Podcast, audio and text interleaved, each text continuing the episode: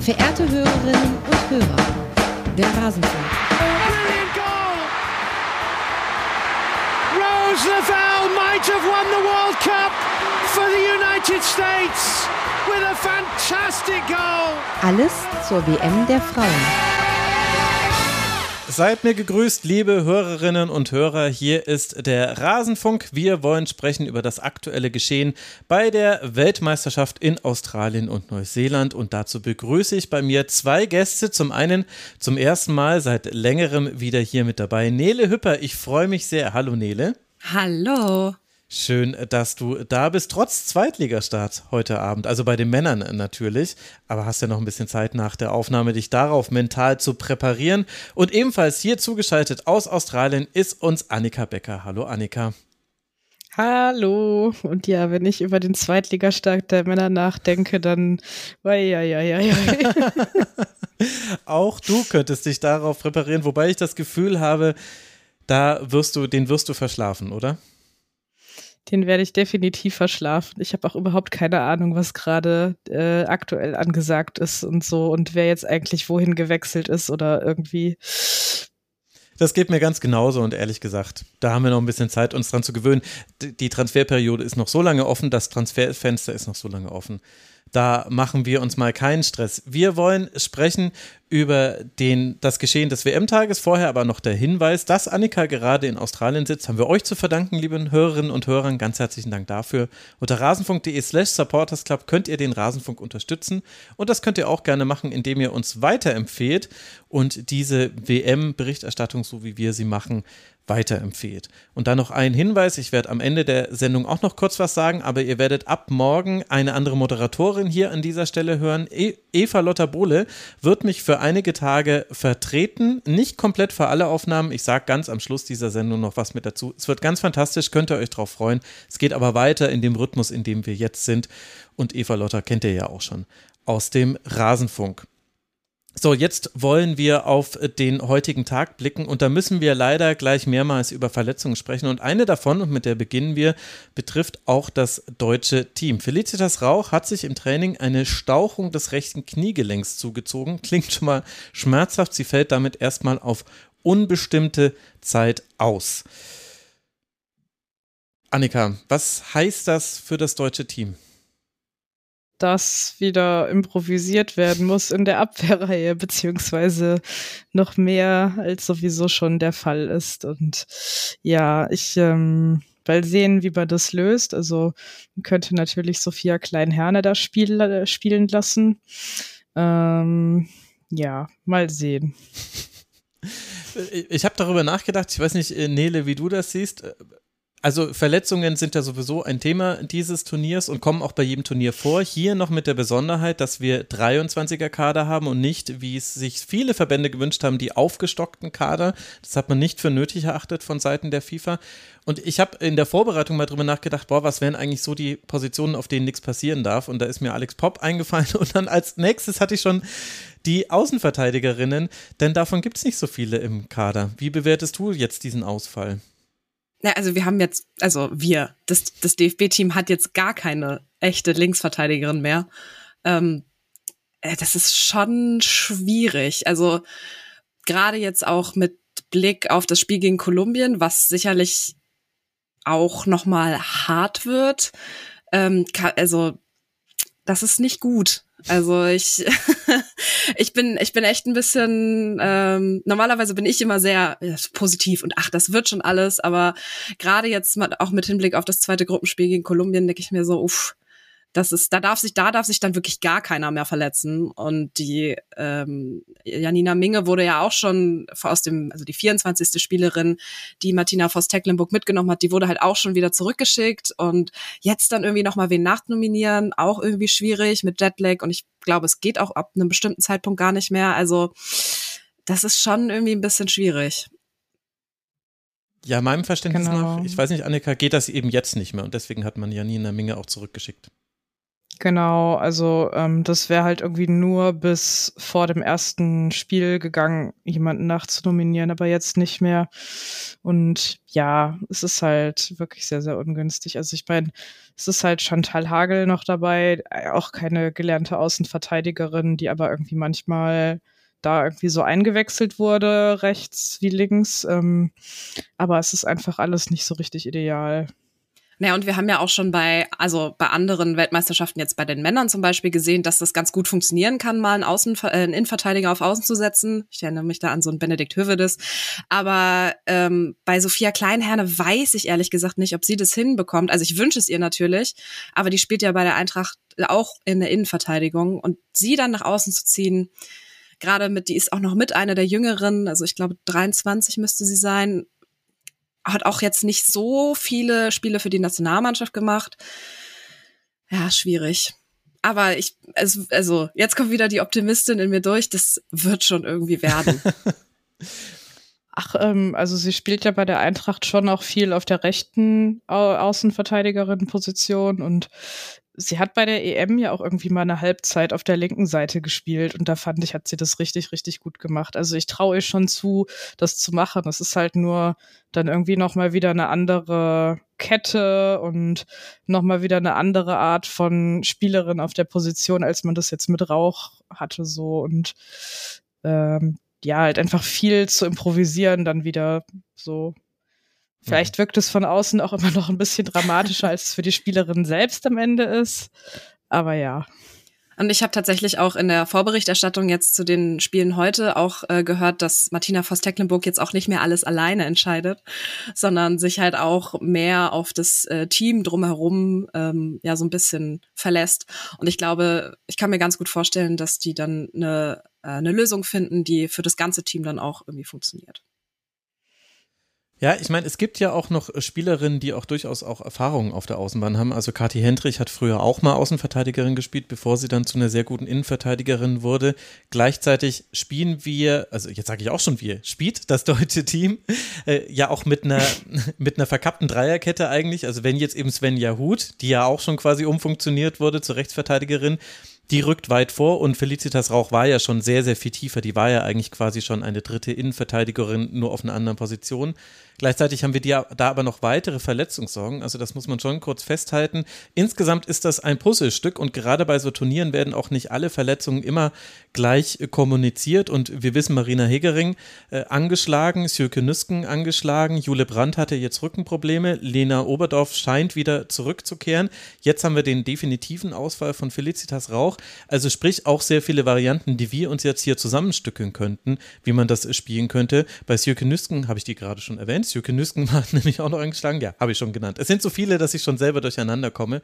Also das kommt ja auch noch mit dazu. Also es wird improvisiert werden müssen. Mal sehen, über wie viele Spiele die Art der Verletzung klingt. Erstmal schlechter, aber da wollen wir jetzt auch nicht äh, schlechtes Omen hier senden.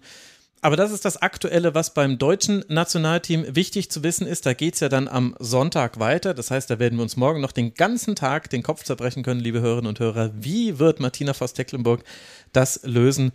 Und dann sehen wir es ja schon. Also, so wie es bisher lief, wahrscheinlich kann Alex Popp auch Linksverteidigerin spielen. Vielleicht sehen wir ja dann das. Wer weiß das schon.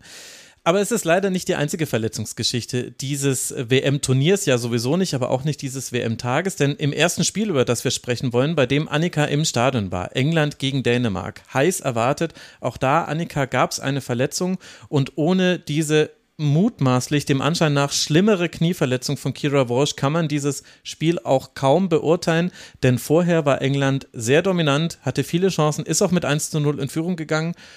Und danach war alles anders.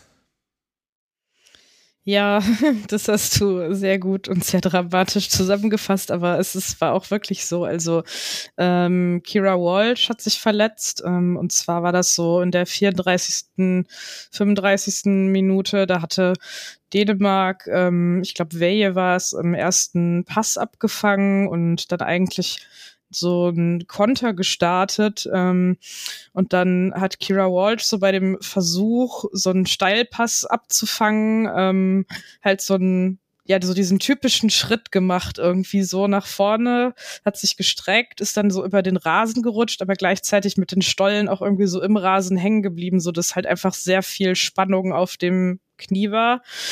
Und ja, das sah halt irgendwie direkt richtig böse aus. Und ähm, sie hat dann auch irgendwie direkt signalisiert, dass sie jetzt nicht will, dass jemand ihr hochhilft und so, sondern dass sie, dass sie irgendwie eigentlich sofort klar war, sie muss ausgewechselt werden, da geht nichts mehr weiter. Und ja, man denkt dann halt natürlich immer direkt an das Allerschlimmste, nämlich einen Kreuzbandriss, ähm, weil das halt leider einfach so häufig vorkommt und irgendwie die Spielerinnen irgendwie selber ja auch eine gewisse Übung darin haben, das so zu erkennen. Ähm, wurde dann ausgewechselt.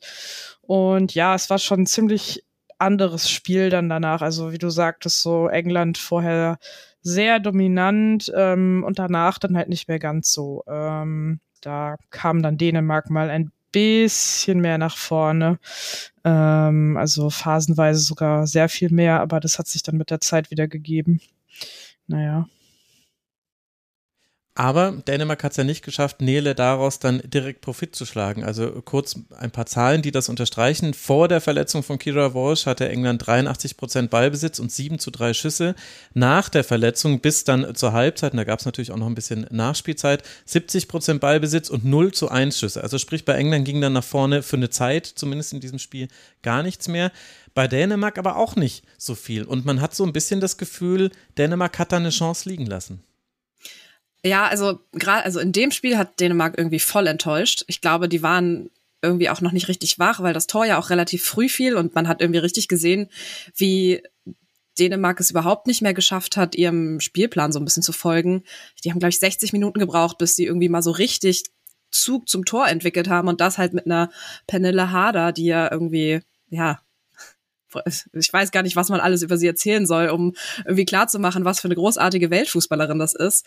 Also alles in allem hat mich Dänemark schon sehr enttäuscht, muss ich leider zugestehen. Und eigentlich hatten sie eine ganz gute Idee und auch einen Spielplan, nämlich England nicht über die Mitte kommen zu lassen. Und was passiert dann in der sechsten Minute? Ja, England kommt halt eben durch die Mitte und schießt direkt das Tor und die denen, denen haben das, die Däninnen haben es nicht mehr geschafft, die äh, Engländerinnen so über die in die Außen zu drücken, was bis dahin die ersten fünf Minuten ganz gut funktioniert hat. Und ja, also ich weiß nicht, wie Annika das im, im, ähm, im Stadion selbst gesehen hat, über den Fernseher hat es schon die äh, den Eindruck erweckt, dass die Stimmung eher für England dann auch war. Bei jedem Ballbesitz von den Engländerinnen wurde es ein bisschen lauter über den Fernseher.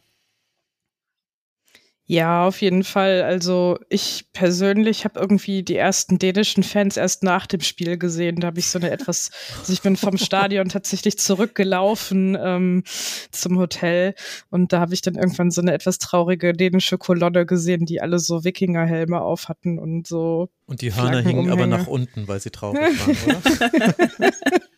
ja, genau, so funktioniert das. ähm, nee, ansonsten halt wirklich sehr viele England-Fans und zu dem, was du vorhin noch meintest, Nele, also ich habe mir notiert, dass Dänemark in der 20. Minute das erste Mal so richtig in Englands Hälfte war, aber nicht, weil sie das so selber besonders toll gemacht haben, sondern weil es bei England einfach einen krassen Fehlpass gab, der dann zu einem Einwurf geführt hat. Ja, und, äh, und gleichzeitig sollten wir vielleicht noch kurz über die Torschützen sprechen, nämlich Lauren James, Annika. Die hat äh, gespielt, die ist, das war quasi auch der eine Wechsel. Allerdings gab es dazu noch eine Umstellung. Also Rachel Daly jetzt wieder als Linksverteidigerin und Lauren James äh, kam dann äh, für Hemp rein und hat dann vorne links gespielt, beziehungsweise auch gerne mal Halbraum Mitte, denn da hat sie ja dann das Tor erzielt. Und die war so ein bisschen Gewinnerin dieses Spiels, wirst du da zustimmen? Ja, auf jeden Fall. Also sie wurde ja auch ähm, nach dem letzten Spiel so von der Öffentlichkeit mehr oder weniger gefordert oder ich sag mal auch so von den Medien, die da halt irgendwie sehr nah dran sind, so ähm, dass sie unbedingt spielen soll von Anfang an. Also weil man bei Lauren Hemp auch irgendwie so den Eindruck hatte, dass also dass sie gerade einfach nicht so in Spielform ist irgendwie so richtig. Und Lauren James ist halt einfach so eine sehr spektakuläre Spielerin, ähm, eine sehr besondere Spielerin, auch einfach selbst noch sehr, sehr jung. Ähm, ich finde, es gibt immer so Momente, in denen man auch merkt, dass sie noch ähm, ja Dinge zu lernen hat oder dass es noch so Sachen gibt, wo sie sich verbessern kann, aber gleichzeitig macht es einfach jetzt schon wahnsinnig viel Spaß, ihr zuzugucken und sie schafft es halt eben mit ihrer individuellen Qualität dann immer wieder sich durchzusetzen im Dribbling, im Eins gegen Eins und anderen dadurch dann auch Platz zu verschaffen, weil immer so zwei oder drei eigentlich auf sie gehen müssen, um ja zu versuchen, sie zu stoppen. Das hat man in vielen Aktionen gesehen, hat viele erfolgreiche Dribblings gehabt. Äh, vor allem in der starken Anfangsphase war sie der Unruheherd und schießt ja dann auch dieses wichtige Tor, das ja dann am Ende auch den Siegtreffer bedeutet hat. Und dann, Nele, kommt die zweite Hälfte, in der hatte England auch seine Druckphasen, aber wenn man sich genau anguckt, woher kamen so die Chancen bei England, dann waren das vor allem Ecken und Fehler, die Dänemark gemacht hat. Also Ecken gab es aber mehr als Fehler, muss man äh, dazu sagen. Und auf der anderen Seite hatte Dänemark aber eben gar nicht so viele Abschlüsse. Also allein die blanken Statistiken, 13 Schüsse England, 6 Dänemark, das zeigt schon, es war jetzt kein Chancenfestival, auch wenn es hinten raus noch einen Pfostenkopfball gab von Wongsgaard, wo ich allerdings immer noch nicht sicher bin, ob es nicht in der Entstehung abseits war, aber war dann im Nachhinein egal, so hat England dieses Spiel nach Hause bekommen. Wo würdest du denn jetzt sagen, jetzt dann auch, wo wir jetzt dann mehr als eine Hälfte lang gesehen haben. England ohne Kira Walsh, Georgia Stanway auf der 6 und äh, dafür andere Achterpositionen anders besetzt. Wo steht deiner Meinung nach England? Ja, das ist eine richtig gute Frage. Ähm, ich, ich glaube, ähm, ich glaube, die Verletzung war, äh, war so ein bisschen der Knackpunkt vom Spiel. Ich glaube, wenn Kiara Walsh sich, das ist jetzt keine, also das ist jetzt keine Regenbogenmacherei, aber ich glaube, wenn Kira Walsh sich nicht verletzt, dann äh, dominiert England das Spiel die ganzen 90 Minuten und hat eine sehr gute Spielidee nach vorne und ja, schafft es auch Dänemark äh, mit vielleicht noch ein zweites Tor zu schießen dann. Ähm, mit dem 1-0 hatten sie ja eine wirklich sehr gute Ausgangslage ähm, alles in, also ich glaube, dass, also das Spiel an sich hat mich ein bisschen enttäuscht, wenn ich ehrlich bin. Also dieses, diese, diese beiden Spielsysteme haben sich irgendwie so ein bisschen neutralisiert und das ist, hat irgendwie nicht so wirklich, es hat irgendwie, so wie du es eben schon mit den Zahlen belegt hast, es hat irgendwie nicht kein Spiel nach vorne richtig stattgefunden und es war ein bisschen enttäuschend. Ähm, ich kann mir sehr gut vorstellen, dass weil diese Verletzung jetzt passiert ist, jetzt bei den Engländerinnen so ein richtiges, okay, wir, wir ziehen das jetzt durch für, für Kira, so, äh, so ein bisschen so ein Team Spirit nochmal mehr entsteht, als er vorher schon da war. Und ich glaube, das macht England in den kommenden Spielen sehr gefährlich. Also ich, ähm, man kann ja eigentlich jetzt schon relativ davon ausgehen, dass sowohl England als auch Dänemark wahrscheinlich äh, in, äh, ins Achtelfinale kommen werden. Und ähm, ja, also das sind schon, das sind dann schon harte Brocken, die dann da in den K.O.-Phasen warten. Mhm. Annika, was war dein Eindruck von England insgesamt dann? Naja, also es ist irgendwie klar, dass man das merkt. Also Kira Walsh ist so die wichtigste Spielerin überhaupt ähm, von England. So wirklich und es, sie hatten jetzt ja schon wirklich schwerwiegende Ausfälle, aber sie hat sich jetzt ja auch in dem Jahr, ähm, dass sie bei Barcelona war, einfach noch mal sehr stark verbessert, finde ich. Also sie war ja schon immer so diese Art von defensiver Mittelfeldspielerin, die defensiv definitiv auch wichtig ist, aber halt wichtig fürs Passspiel ist, fürs Spiel nach vorne mit vielen Kurzpässen und das hat sie da jetzt natürlich einfach nochmal ganz anders verinnerlicht. Ähm, das war auch tatsächlich, bevor sie raus musste, so beeindruckend, das beobachten zu können. Also, dass sie halt immer diese ganz, ganz kurzen Sprints irgendwie macht ähm, über den Platz, um anspielbar zu sein und dann so ganz viele kurze Bälle spielt. Und man hat dann manchmal auch irgendwie gemerkt, dass so ähm, wenn dann so die Innenverteidigerinnen den Ball direkt zurückbekommen haben, die so ein bisschen wie so irritiert wirkten, so wie, naja, aber du solltest doch jetzt den Ball haben, so warum spielen wir uns den jetzt dreimal hin und her? Ähm, das war noch so ganz in den Anfangsminuten. Und ich glaube, ähm, Kira Walsh ist für England nicht eins zu eins zu ersetzen. Und dann wird jetzt die Frage sein, wie können sie das halt irgendwie als Team auffangen? Also für sie eingewechselt worden ist Laura Coombs, ähm, die ja bei Manchester City spielt. Und da, ja, also ich meine, Manchester City hat nach der EM sein komplettes Mittelfeld im Prinzip verloren und ähm, hat da ja auch so ein bisschen diese, diese Rolle versucht einzunehmen im zentralen Mittelfeld, um da halt irgendwie auch das aufzufangen. Aber es ist natürlich nicht komplett das äh, Gleiche. Ähm, und dann war es so, dass Lauren James natürlich auch irgendwie sich in der zweiten Hälfte dann viel mehr in diese zentrale Position auch irgendwie reinbewegt hat. Also sie haben es dann versucht, auf anderem Weg irgendwie aufzufangen. Ich bin mir aber nicht sicher, inwieweit sie das, ähm, also wenn sie jetzt weiß ich nicht, auf Deutschland treffen würden, zum Beispiel im Viertelfinale, das, worüber wir immer reden, dass das passieren könnte, mhm. dann bin ich mir nicht sicher, ob das reicht aus englischer Sicht jetzt. Ja, gleichzeitig hat man auch gesehen, es wird auch noch eine Zeit lang dauern, bis Georgia Stanway weiß, dass sie Sechserin ist. Es gab eine Situation, da ist sie so in typischer Stanley-Manier mit nach vorne gegangen, hätte auch den Distanzschuss äh, dann fast noch nehmen können, aber gleichzeitig dachte man sich, super Aktion, aber ihr führt nur 1 zu 0. Mach mal vorsichtig. Schau mal lieber. Es ist aber ja gut gegangen, weil Nele von Dänemark ja auch nicht so viel kam. Und da können wir jetzt eine alte Diskussion aufmachen, die wir gestern sogar auf Dänisch hier im Rasenfunk hatten. Annika sei Dank, nämlich Pernille Harder. Soll sie als Sturmspitze spielen oder soll sie als Zehnerin spielen? Denn in der Schlussphase, als Wonsgard dann auf dem Feld stand, da war sie eher Zehnerin. Und würdest du mir zustimmen, wenn ich sagen würde, naja, also zumindest in dieser Phase lief es ein bisschen besser? Ja. Also, haben wir es doch beschlossen. Nein, ähm, ja, ähm, ja, ich, ich sehe das, also ich, äh, ich, ich, ich fühle das auch. Ähm, ich, Penilla Harder ist für mich immer noch so, wenn ich an Frauenfußball denke, irgendwie so eine der Top-Spielerinnen. Und ich glaube, ähm, das, was du gerade erzählt hast, Max, dass das kann, das kann man ganz gut, das kann man ganz gut sehen, dass äh, das ganz gut funktioniert hat in beide Richtungen bei ihr.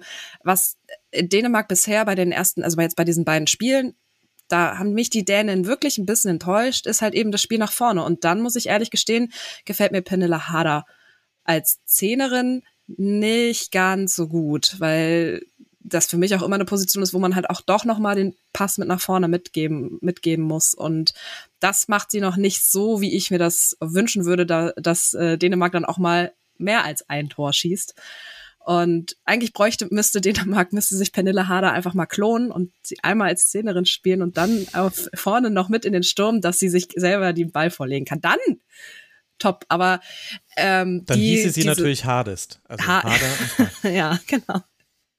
Ja, also es ist ein bisschen, ähm, ja, ich, ich sehe das, ich sehe das ein bisschen, ich sehe das ein bisschen kritisch. Ich ähm, kann mir sehr gut vorstellen, dass Dänemark, äh, wenn sie weiterkommen, hoffentlich vielleicht auch wirklich noch ins Turnier findet und auch den, den Weg nach vorne noch mal ein bisschen mehr gehen kann, weil das, was sie jetzt gegen England gezeigt haben, war ja enttäuschend, äh, was das Offensivspiel angeht. Und aber eigentlich haben sie die Qualität. Deswegen ist es so ein bisschen, ja, es ist, es ist sehr schwierig zu beurteilen, finde ich. Aber ähm, schauen wir mal, was da passiert.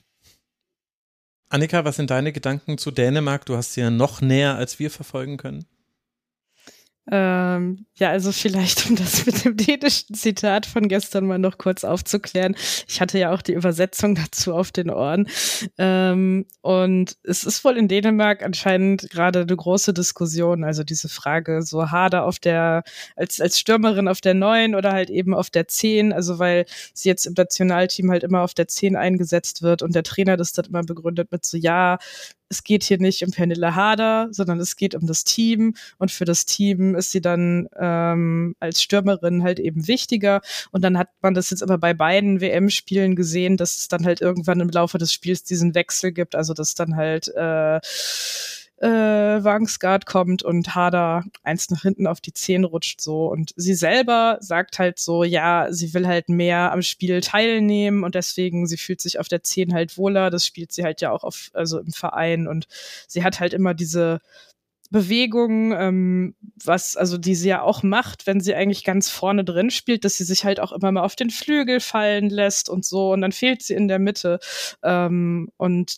hat dann einen sehr weiten Weg und das war, finde ich, auch so das, was man da jetzt so im Spiel gesehen hat. Also sie tauchte dann irgendwie an, an verschiedenen Stellen immer mal auf, ist auch an den Ball gekommen ähm, und weil sie so super klasse ist, hat sie es dann immer noch geschafft, sich irgendwie in eine Schussposition reinzubewegen. Aber sie hatte halt einen sehr weiten Weg, um das zu machen und war halt nicht in so einer Position, wo sie einfach nur an den Ball kommt und sich kurz drehen muss und direkt abschließen kann, sondern sie musste halt mhm. immer noch ein paar Meter machen. Ähm, ja, von daher, wenn man mich fragen würde, ich würde sie halt irgendwie eher auf die 10 stellen. Ich verstehe irgendwie nicht, warum Wangsgard immer erst so spät reinkommt. Mhm. Ähm, aber ja, keine Ahnung. Ich bin jetzt zum Glück auch keine Trainerin und muss diese Frage nicht beantworten.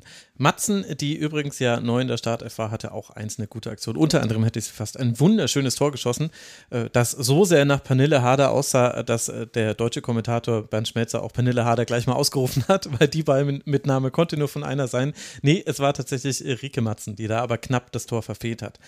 Letzte Frage an dich, Annika, weil das äh, nämlich tatsächlich am Fernseher alles äh, relativ ruhig rüberkam. Wie war denn die Stimmung im Stadion? Ich fand es tatsächlich auch sehr, sehr ruhig. Also ähm, ich war auch etwas erstaunt darüber, weil es waren halt, wie gesagt, schon viele englische Fans da und ich hatte irgendwie schon damit gerechnet, dass man so die typischen Gesänge hört, die man mit mhm. ihnen verbindet. Aber ähm, es ist eigentlich hier jetzt so bei den Spielen, die ich gesehen habe, ganz oft so, dass es so ein sehr reaktives Publikum gibt. Also wenn was passiert, dann wird's unglaublich laut, dann ah und oh und keine Ahnung was. Aber es gab jetzt irgendwie nicht so den Support, den man halt von der EM kannte. Und ich denke mal, dass es daran liegt, dass halt dann viele Fans, also England-Fans von hier sind und nicht mhm. Angereiste. Ähm, also man hat manchmal so ganz leise vereinzelte Grüppchen gehört, aber wirklich nicht viel. Und ja, von den denen habe ich ja schon gesagt, habe ich leider wirklich gar nichts gehört. Und dann war es eher so, als ich aus dem Stadion rausgelaufen bin, da waren immer noch viele da und sind halt auch auf dem gleichen Weg gelaufen wie ich, dass da dann so gesungen wurde oder sich okay. Leute dann irgendwie enthusiastischer nochmal über einzelne Sachen auch unterhalten haben tatsächlich. Aber ja, es war von den Spielen, die ich gesehen habe, auf jeden Fall eins der oder das ruhigste im Stadion tatsächlich.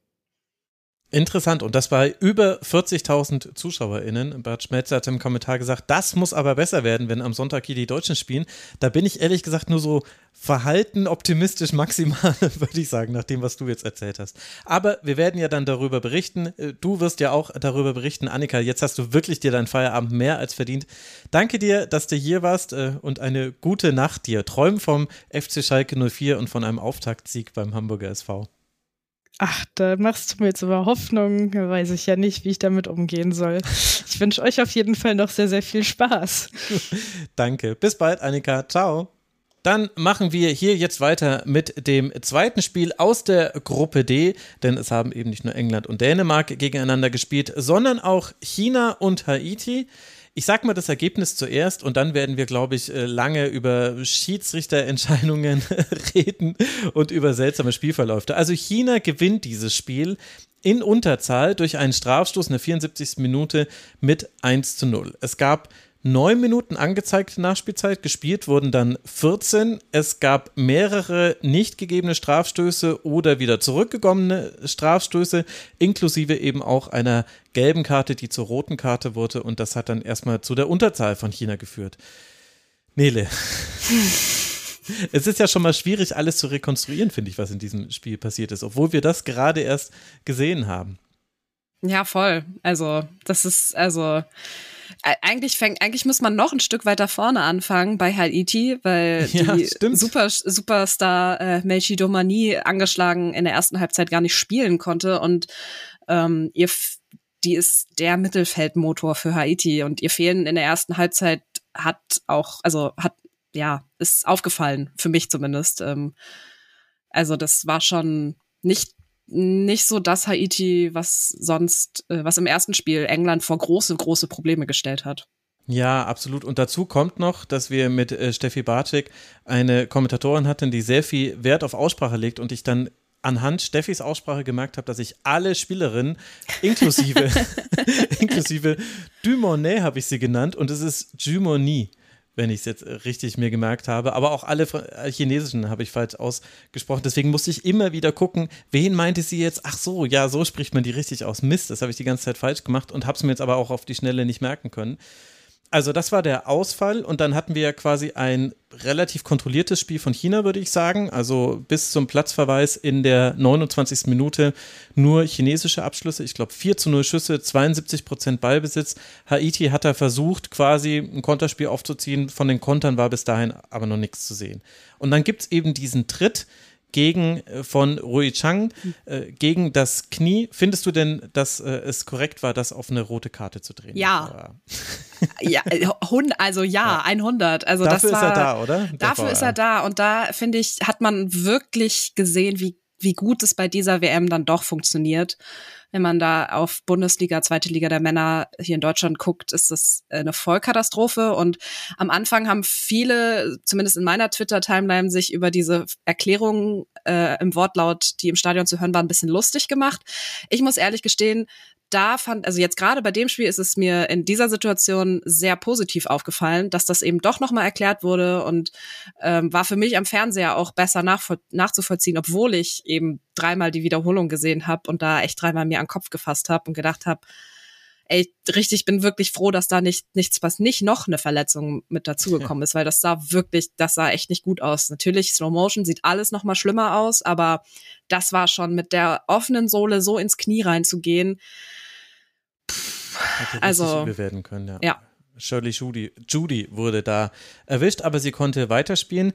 Danach war dieses Spiel auch erstmal für sich genommen äh, tot, was die Ereignisse angeht. Also äh, äh, 0 zu 0 Schüsse nach dieser roten Karte bis zur Hälfte. Es war bisher das Spiel mit den wenigsten Schüssen, die in der ersten Hälfte abgegeben wurden. Es müsste dann nämlich bei den 4 zu 0 eigentlich geblieben sein. Habe ich mir dann gar nicht mehr notiert, weil es war eben nicht mehr so viel los. Aber Nele, Haiti hat auch zwar ein bisschen mehr Ballbesitz dann gehabt, aber so wirklich davon gar nicht profitieren können. Warum war China zu gut organisiert? Da wäre ich mir gar nicht mal so sicher. Also mhm. eigentlich hat mir Haiti in der Spielanlage schon ganz gut gefallen, weil die sind früh draufgegangen, die haben die Räume gut besetzt, die haben ihre körperliche, ja, ihre Physis gut ausgespielt, weil sind teilweise schon 10, 15 Zentimeter größer gewesen als die Chinesen, ohne dass, ohne dass das Spiel zu hart wird. Ähm, das ist mir positiv bei Haiti in Erinnerung geblieben. Bei China war vor allem dieses Spiel über links. Also die sind ja, also von dem, was ich gesehen habe, gefühlt nur über die linke Seite und mhm. nur über die Außenbahn und haben sich überhaupt nicht durch die Mitte getraut. Vielleicht war das so ein bisschen auch die Idee, okay, gegen Haiti haben wir wahrscheinlich, wenn wir versuchen, durch die Mitte zu kommen, wenig bis gar keine Chancen. Dann versuchen wir es halt eben über deren schwächere linke Seite, also rechte Seite dann. Und ähm, ja, also ich glaube, was so ein bisschen da einhergeht, ist, dass Haiti sehr hoch gestanden hat und China sich trotzdem durchkombinieren kann bis zu einem gewissen, durchkombinieren konnte bis zum gewissen Punkt. Mhm. Ähm, was äh, mir und auch äh, der wunderbaren Steffi im Kommentar sehr gut, äh, sehr aufgefallen ist, ist dieser Verteidigungsverbund von Haiti, dass da immer zwei, drei Spielerinnen direkt da sind und wirklich auf einer auf eine sehr gute Art und Weise ein gutes Abwehrspiel und ein gutes Defensivspiel hinbekommen haben, direkt auf den Ball drauf zu gehen, direkt auf die Ballführende, sobald sie einen bestimmten Punkt im Spielfeld mhm. ähm, ja, überschritten hatten und trotzdem nicht unfair zu sein. Das fand ich, das war für mich tatsächlich so der, der Knackpunkt, warum diese Partie sich ein bisschen, also es hat sich, es hat sich, es war beim Gucken, war es, hat sich ein bisschen dann irgendwann wie Kaugummi gezogen, weil das Spiel zwar sehr viel in der Mitte stattgefunden hat, aber da nicht so wirklich attraktiv war um das mhm. mal nett zu formulieren. Ähm, ich glaube, es war auch so der Klassiker, Entschuldigung, ja. bei dem ein Team einen guten Plan gegen den Ball hat. Den hast du ja gerade wunderbar beschrieben bei Haiti. Immer wenn sich äh, bei den Chinesinnen eine Spielerin hat fallen lassen im Spielaufbau, ist einfach die Haitianerin einfach mitgelaufen. Und das hat dann wunderbar funktioniert. Aber mit Ball wusste Haiti, glaube ich, nicht so genau, was man machen will. Und auch in der zweiten Hälfte, dann kam ja Jumoni. Es wurde auch deutlich besser. Wir hatten gleich eine Riesenchance. Da hat Choi im äh, chinesischen Tor fantastisch gehalten, die ja auch tatsächlich für dieses Spiel reingekommen ist. Also sieht man jetzt auch nicht so häufig, dass man einen Torhüterinnenwechsel sieht. Und ich kann mich jetzt zumindest im Auftaktspiel von China jetzt an keine groben Fehler erinnern von Chu, ihre Vorgängerin. Also interessante Entscheidung, aber schwer zu beurteilen von außen. Aber die hat super gehalten. Aber dennoch waren die Chancen von Haiti, das war eben so, wie in dem Fall. Es war ein Freistoß, der euch ordentlich geklärt wurde. Dann war es mal irgendwie ein geblockter Schuss, der irgendwie durchgerutscht ist. Dann hatten wir ein sehr deutliches, zum Glück, Abseitstor bei, bei so einer Aktion. Aber das hatte eben wenig Systematisches. Und ich habe das Gefühl, das hat Haiti fast mit jeder Minute verunsichert, weil sie wollten logischerweise endlich ihr erstes WM-Tor schießen. Und irgendwie hatten sie auch das Gefühl, sie müssten es jetzt tun, weil die Gegnerinnen waren ja eine Spielerin weniger. Aber immer wenn China den Ball hatte, dann haben die Haiti ganz schön laufen lassen und hatten ja dann auch immer mehr Chancen in der zweiten Hälfte. Ja, ich habe das Gefühl, dass äh, die rote Karte hat äh, China nicht verunsichert, sondern ganz im Gegenteil irgendwie mehr Raum gegeben, um besser das Spiel kontrollieren zu können, was irgendwie völlig konträr läuft. Ähm, was mir im zweiten, in der zweiten Hälfte bei Haiti aufgefallen ist, dass sie im Aufbau vor allem mit, also mit so einer verkappten Dreierkette gespielt haben, also dass die Innenverteidigung äh, ein bisschen hinten geblieben ist und dann halt aber die, äh, ja, halt eben mit einer ich sag verkappte Dreierkette. Also die sind halt eben ein Stück, haben sich da ein bisschen das Offensivspiel ein bisschen einfacher gemacht, indem sie direkt von hinten mit aufgebaut haben. Und dadurch, dass China auch in dem weiteren Verlauf immer noch nur über, also viel über die Außenbahn gekommen ist, hat es äh, das für Haiti ein bisschen leichter gemacht, versuchen ein Spiel aufzubauen. Und ja, man hat dann wirklich auch gesehen durch die Einwechslung von Germany, dass es dann wirklich so viel besser geworden ist.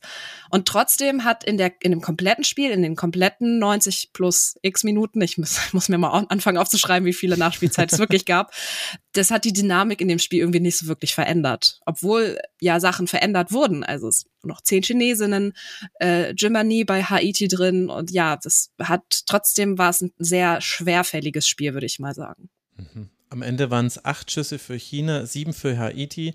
Nach dem Platzverweis, der ja schon in der ersten Hälfte war, waren es überhaupt nur vier für beide, also vier für China, vier für Haiti. Und auch das ist ein Grund dafür, äh, warum vor allem die Schiedsrichterinnenentscheidungen dann ein Thema wurden. Denn unter anderem gab es dann in der 72. Minute mal einen Angriff, wo sich China gut äh, über den Flügel durchgespielt hat, natürlich über den äh, Flügel. Da wurde dann Chang äh, gefault. Auf dem Feld wird Abseits äh, gegeben, aber der VAR greift an, es war kein Abseits beim Pass auf sie und dementsprechend war es dann auch Strafstoß. Müssen wir darüber diskutieren, über die Entscheidung? Hm, nee, ich glaube nicht. Also es war kein Abseits äh, vor dem Strafstoß, dementsprechend war es ein Strafstoß. Und auch über den Strafstoß an sich, dreimal in einem Satz Strafstoß gesagt. Äh, wird wird jetzt noch häufiger passieren. Ja, muss man.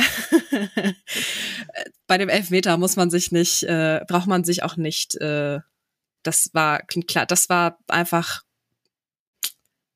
dumm, dumm gespielt. Un, dumm, dumm gespielt. Und da merkt man dann, finde ich auch, dass Haiti dann doch ein WM-Neuling ist. Und mhm. auch wenn man so das Ganze drumherum, was den haitianischen Fußballverband betrifft, sich dann mal so ein bisschen anguckt, durch die ganzen Naturkatastrophen und die Krisen im Land selbst konnten die seit drei Jahren keinen oder mehr Jahren, mehreren Jahren kein Heimspiel mehr richtig ausrichten. Ähm, der Verband versinkt in äh, irgendwelchen, also in, in Anschuldigungen, die echt krass sind. Ich glaube, in einer anderen Folge habt ihr da schon mal ein bisschen mehr drüber gesprochen. Ähm, ich, ich glaube, sowas kann auch an einem WM-Team, die jetzt, du hast es vorhin auch gesagt, die unbedingt ihr erstes WM-Tor bei ihrer ersten WM-Teilnahme schießen wollen, auch nicht spurlos vorbeigehen, glaube ich. Ich glaube nicht, dass mhm. das jetzt ausschlaggebend war für die Leistung in diesem Spiel, weil die Leistung war stabil und die war gut.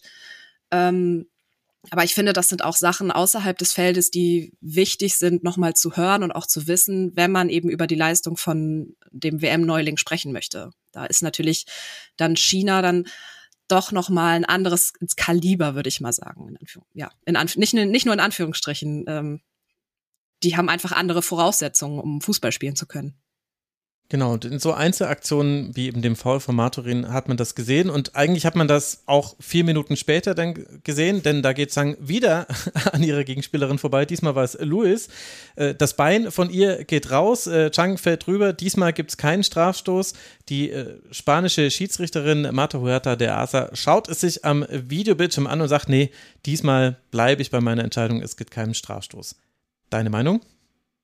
Auch hier, also wir haben das eben so kurz an, anläuten lassen, dass die Schiedsrichterin ähm, da ja in manchen Situationen irgendwie nicht ganz so souverän war. Ich fand in der Situation war es gut und ich auch, ich bin auch wirklich die erste, die auf den VAR in der Form, wie er in der Bundesliga ist, äh, draufhaut, wirklich. Aber hier muss ich ehrlich gestehen, hat mir der Einsatz vom VAR sehr gut gefallen und es, es hat, es hat Sinn ergeben, sich das nochmal anzugucken und ich fand auch die Entscheidung richtig. Ja, ich bin da von der Entscheidung her ein bisschen anderer Meinung. Ich finde, dass der Luis äh, schon einen argen Schritt rausmacht und Tang dann damit gar keine Möglichkeit mehr hat, an den Ball zu kommen. Man kann es aber stehen lassen, weil sie hatte keine Ballkontrolle. Es wäre nicht klar gewesen, ob sie an den Ball noch kommt. Und das sind dann so Faktoren, wo ich es dann okay finde, quasi die auf dem Feld getroffene Entscheidung stehen zu lassen.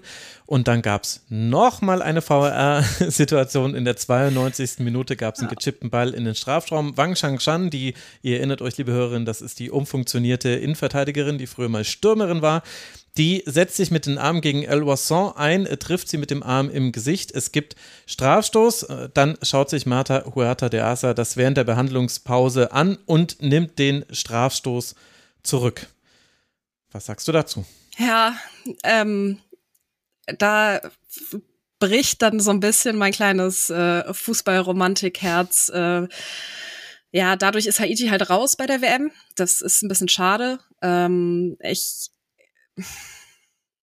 ich müsste mir das, glaube ich, jetzt noch 800 Mal angucken und ich würde irgendwie in 798 äh, Entscheidungen, würde ich sagen, gib doch bitte jetzt diesen Elfmeter. Ähm, aber in den Zweien, wo sie den zurücknimmt, wie das jetzt auch geschehen, geschehen ist, ähm, ist es auch nachvollziehbarer. Nicht, also das Fußballherz in mir, das für das kleine Haiti auch natürlich ein bisschen schlägt, ähm, das äh, leidet, ähm, aber ich kann die Entscheidung ein Stück weit nachvollziehen. Ja. Ich hätte es stehen lassen, aber ehrlich gesagt ist meine Meinung da nicht so wichtig. Zu diesem Spiel gehört auch noch mit dazu, also wir hatten viele Unterbrechungen, liebe Hörerinnen und Hörer, unter anderem, weil wir dreimal Kopfverletzungssituationen hatten, schon mal in der 18. Minute, da ist Chang mit dem Hinterkopf auf den Rasen geprallt, das war ganz schön heftig. Es gab da Freistoß für Haiti, das war so eigentlich die klarste Fehlentscheidung der Schiedsrichterin, muss man sagen.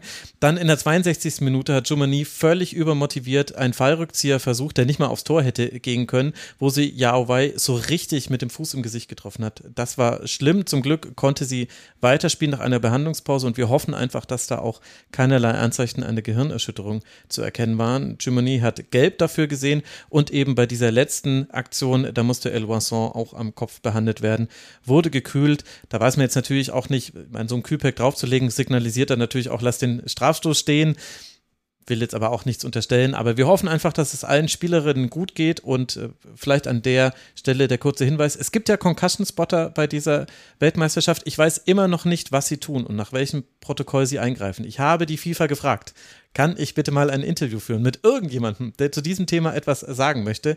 Ich habe noch keine Antwort erhalten, allerdings haben die natürlich auch viele Anfragen gerade. Nun ja, und dann gab es eben am Ende der, äh, der 14 Minuten Nachspielzeit keinen Sieg mehr für Haiti. Es gab noch Gelb für Nicolas Delepin, der sich sehr, sehr aufgeregt hat, der Trainer Haitis an der Seitenlinie. Ja, ich glaube, man muss das gar nicht werten. Es war ein emotionales Spiel für Haiti. Haiti ist damit raus. China hat noch alle Möglichkeiten, weiterzukommen. Das ist jetzt eine ganz interessante Konstellation, denn Haiti hat im letzten Spiel gegen Dänemark gar nichts mehr zu verlieren am Dienstag. Dänemark muss aber definitiv punkten, um weiterzukommen. Und für China gibt es noch die Chance, England zu ärgern und damit selber vielleicht weiterzukommen. Also wir haben jetzt die Konstellation, dass England sechs Punkte hat, China drei Punkte, aktuell Rang zwei und Dänemark drei Punkte, aktuell Rang drei. Also das könnte noch interessant werden. Weiß nicht, ob du dazu zu dieser Gruppenkonstellation noch etwas zu sagen hast oder ob du Lust hast, dass wir uns jetzt mit dem Klassiker Südafrika gegen Argentinien beschäftigen. Ah, eigentlich möchte ich das so lange hinauszögern, wie es geht. Nein, Quatsch. Ähm, aber die Gruppe ist auf jeden Fall spannend und ähm, sehr gespannt, ob Dänemark und England, so wie von mir ähm, ja prognostiziert, weiterkommen oder ob äh, China da noch was äh, mitzusagen hat. Schauen wir mal. Ja, da habe ich, du hast ja vorhin vielleicht meinen Kopf neigen gesehen. Ich bin mir da nämlich gar nicht so sicher. Also irgendwie liegt dann eine kleine Überraschung in der Luft. Könnte ich mir vorstellen. Die lag auch in der Luft bei Argentinien gegen Südafrika. Das war das Spiel der Gruppe G, das sehr früh heute Morgen angepfiffen wurde. Und diese Überraschung hätte bedeuten können, Südafrikas erster Sieg bei einer WM. Denn es sah fantastisch aus. Nach einem 1 zu 0 in der 30. Minute durch Mutlao kann dann Kataklana in der 66. Minute auf 2 zu 0 erhöhen. Aber dann, Nele, ändert sich das komplette Spiel. Und Argentinien, das vorher so wenig gezeigt hat, spielt viel, viel besser. Sophia Braun mit einem wirklich tollen Weitschuss in der 74. Minute und Romina Nunez mit einem Kopfball in der 79. Minute. Und alles sah sogar danach aus, als könnte Argentinien dieses Spiel vielleicht sogar noch drehen. Nele, wie erklärst du dir, dass von Argentinien eine ganze Zeit lang nicht so viel zu sehen ist, muss man so zu sagen, und dann innerhalb kurzer Zeit nicht nur zwei Treffer, sondern eigentlich man eigentlich das ganze Ding hätte noch, wie man so schön sagt, ziehen können.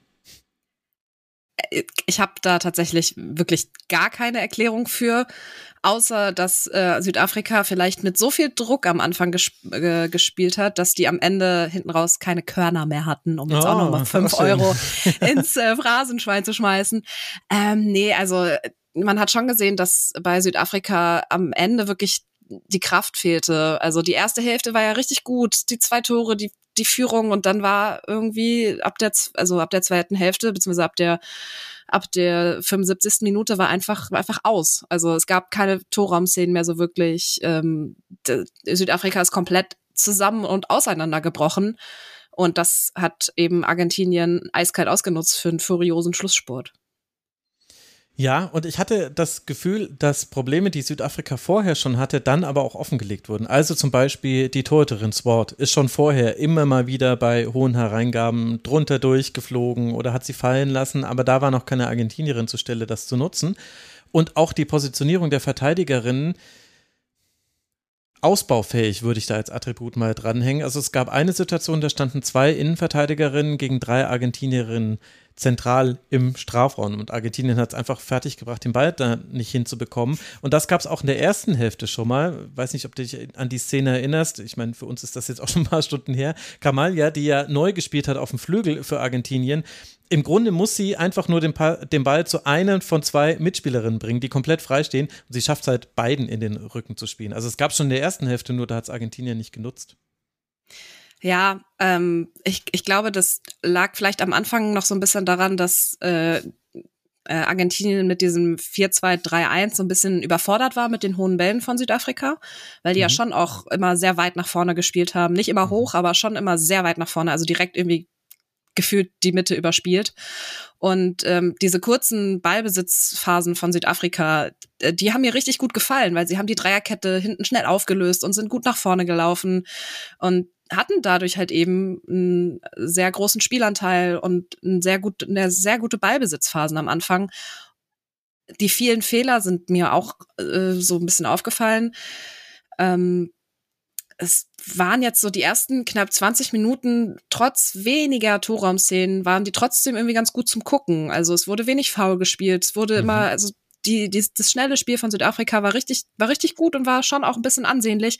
Und ich glaube, da ist so ein bisschen der Knackpunkt, warum das Spiel am Ende so gekippt ist, weil eben Südafrika nicht mehr in der Lage war, das, also nicht in der Lage ist, das über 90 Minuten durchzuziehen und da hinten raus eben einfach äh, die Anfangsphase, die wirklich, die wirklich großartig war und dadurch ja auch die zwei Tore resultiert, result, ja, daraus ja auch die zwei Tore entsprungen sind. Ähm, dieses Resultat hat irgendwie dafür gesorgt, dass äh, Südafrika am Ende hinten raus einfach nicht mehr konnte. Und Argentinien hat es in dem, äh, also am Anfang habe ich gedacht, dass Argentinien das einfach überfordert sind und unterlegen auf allen Ebenen.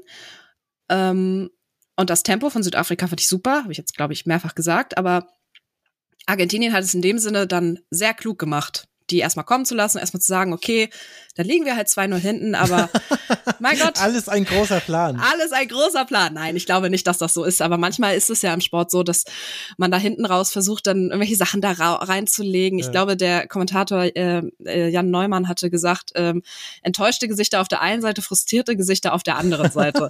Und ich glaube, das fasst dieses Spiel so in alle, alles in allem irgendwie sehr ganz, ganz gut zusammen, weil eigentlich hätte Südafrika gewinnen können und eigentlich hätte Argentinien auch gewinnen können. Und also Argentinien in der ersten Halbzeit super behäbig und langsam, unterlegen und unterfordert und überfordert und Südafrika mit einem klasse Tempo, die einfach äh, ja einfach mal dann zwei Tore vorlegen und das ist dann irgendwie auch schön zu sehen, dass auch bei so einer WM, wo nicht so viele Tore fallen, ähm, aus dem Spiel heraus dann doch noch mal zwei Tore so ein Spiel komplett drehen können. Mhm. oder zumindest fast komplett. Und Ja, wir wissen fast. ja, 2 zu 0, ganz gefährliches Ergebnis. Grüße an den Millanton. Das verstehen jetzt nur regelmäßige Hörerinnen und Hörer des Millantons. Äh, man muss noch dazu sagen, dass Südafrika ja auch noch den Auffall äh, seiner Kapitänin, nämlich Jane, verkraften musste. Die ist nach einem Zusammenprall mit Bonsegundo ausgewechselt worden nach 25 Minuten. Und auch auch an dem, was danach passiert ist, konnte man eben so eine gewisse Unerfahrenheit ablesen, aber auch eine Energie, die manchmal vielleicht auch in die falschen Kanäle kanalisiert wurde. Also Bijana kam für sie, die hat äh, dann äh, gleich eine gelbe Karte gesehen, sehr früh, und hätte in der 54. Minute für einen Armstoß, wo sie durchaus noch so einen kleinen Push gegeben hat, auch als sie gemerkt hat, sie ist jetzt im Gesicht der Gegenspielerin, da hätte sie auch gelb-rot für sehen können, wurde dann in der 54. Minute ausgewechselt. Der Co-Trainer hat zu ihr gesagt, we have to protect you, wir müssen dich schützen. Äh, Für sie kam dann eine Mitspielerin rein, die sich direkt auch gelb geholt hat. Und das fasst für mich, ehrlich gesagt, Südafrika perfekt zusammen. Es war ein riskantes Spiel auf vielen Ebenen von Südafrika. Ja, das, was ähm, mir bei Haiti, Haiti gegen China sehr gut gefallen hat, ähm, dass es zwar ein robustes, aber ein sehr faires Spiel war, das war dann hier jetzt nicht mehr so der Fall. Ähm, das äh, war einfach, das war dumm. Also und das da, Entschuldigung.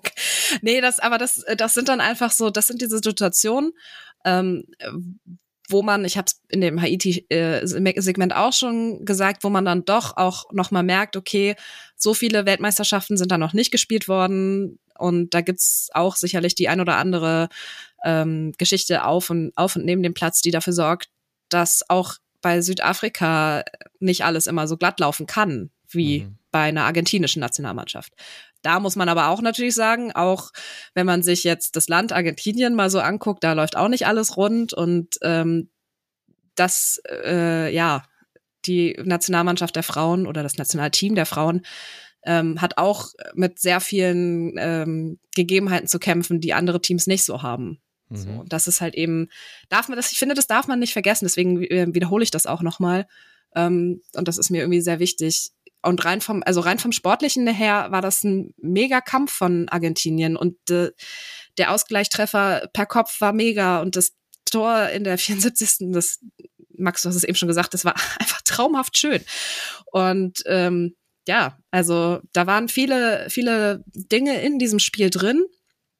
Und ähm, Ja. ja, Und äh, das hat eben, also deswegen war es stimmungstechnisch, auch wenn natürlich beide Teams enttäuscht und frustriert waren, aber stimmungstechnisch war es der Wahnsinn. Das war bisher das Spiel vor der geringsten Kulisse, etwas mehr als 8000 ZuschauerInnen in Dunedin in, in Neuseeland.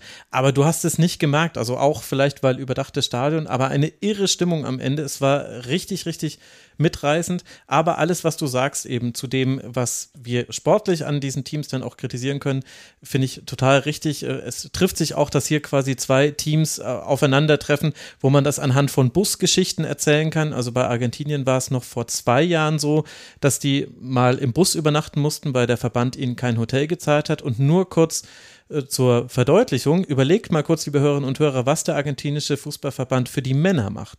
Die übernachten in extra eingerichteten Hotels mit, äh, mit Charterflügen sonst wohin. Also das Geld wäre vorhanden. Da können wir jetzt nicht mit der argentinischen Wirtschaftssituation argumentieren. Und bei Südafrika ist es ganz ähnlich. Da war es mal so, dass die bei einem Auswärtsspiel waren und dann hat der Busfahrer die Anweisung bekommen, er soll jetzt aber die Männer irgendwo hinfahren. Und nach dem Spiel war der Bus einfach nicht mehr da. Und sie mussten irgendwie selber organisieren, nach Hause zu kommen. Und ihr könnt ja wohl nicht glauben, dass der Verband da noch irgendwas gezahlt hat. Also das neben all den Dingen, die wir auch in der Vorschau schon angesprochen haben, das ist die Realität bei diesen Verbänden. Und das erklärt dann vielleicht auch manches. Also man muss es nicht in direkten Zusammenhang setzen, aber es ist der Kontext dazu. Wenn ich zum Beispiel sehe, sowohl Mayorga als auch Cometti, die beiden Innenverteidigerinnen von Argentinien, die haben beide klare Fehler gemacht, die auch zu den Gegentreffern geführt haben. Und dann ist das sportlich einfach ein ganz klarer Befund. Man muss aber auch dazu sagen, naja, vermutlich haben die jetzt aber auch nicht die Infrastruktur, die ihnen dabei hilft, besser zu werden, solche Fehler in jeder Extremsituation, wie sie eine WM-Nummer ist, zu vermeiden. Und auf der anderen Seite ist es bei Südafrika genauso. Die schnellen gelben Karten, die, die fast gelb-rote Karte für Bijana, die übrigens trotzdem gesperrt ist fürs nächste Spiel, weil die erste gelbe war nämlich schon ihre zweite im Turnier. Also es kommt auch noch mit dazu. Ja, das sind alles so, so Punkte. Irgendwie greifen die schon ineinander, auch wenn es schwer ist. Da genauer, also Kausalitäten kann man ja nicht herstellen, aber ja. Wir sind uns da, glaube ich, einig.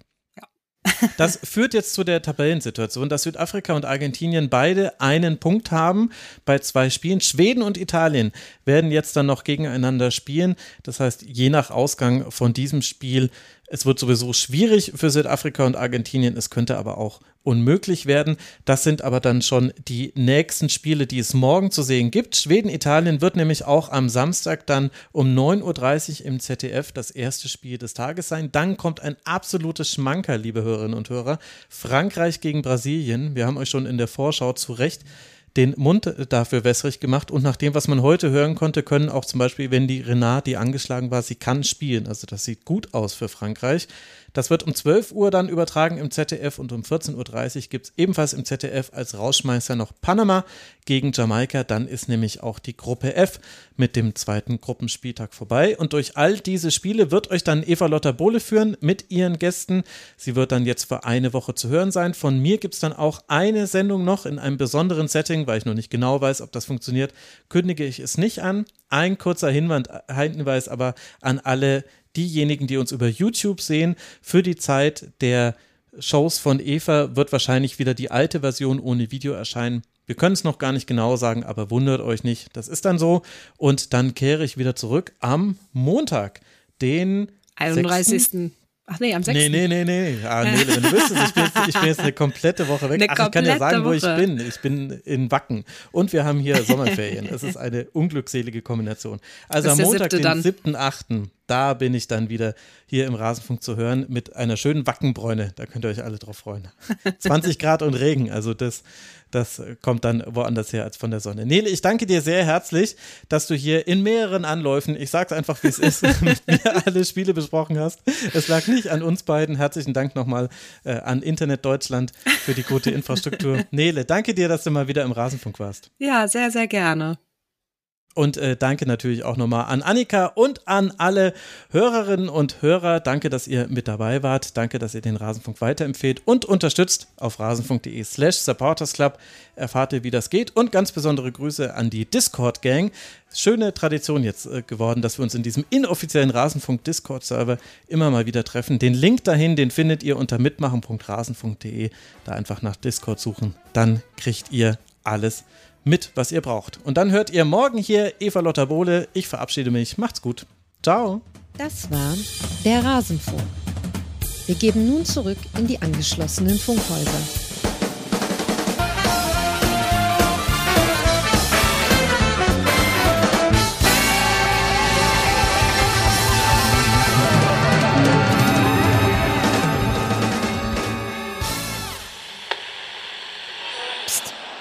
Rasenfunk unterstützen, ihr Knauser.